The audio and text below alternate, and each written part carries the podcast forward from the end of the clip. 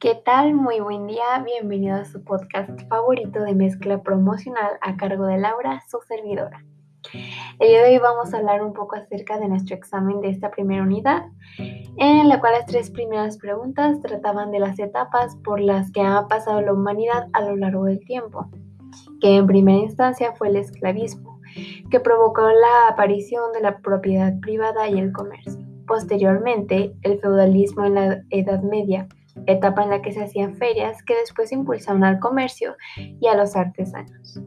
El capitalismo. Este sistema socioeconómico ayudó a implementar en gran medida el comercio, con métodos un poco más complejos. Esto ayudó a que surgiera la competencia libre y ahora el comercio y el consumo se ven regulados por distintas leyes.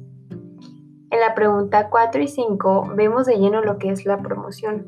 Como ya sabemos, esta tiene la intención de lograr llamar la atención del mercado, convenciéndolo de los beneficios de alguna organización o producto.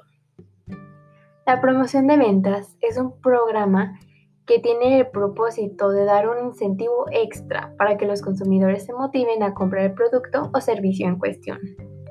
En la pregunta 6 a la 8 vemos algunas de las estrategias que nos ayudan a acrecentar las ventas y la lealtad de los clientes, como lo son los cupones, que generalmente se intercambian por productos o por promociones. Los regalos ayudan a convertir al mercado en clientes potenciales. Además, los concursos promueven la marca y genera expectativas e interés. Por último, eh, la, la, pregunta 9 a la 10 hablan de la Ley Federal de Protección al Consumidor promulgada por Carlos Salinas. Y dentro de esta misma, en los capítulos 4, 5 y 6, se establece el marco jurídico dirigido a las estrategias de promoción. Y es así como concluimos este podcast. Gracias por haber escuchado. Hasta pronto.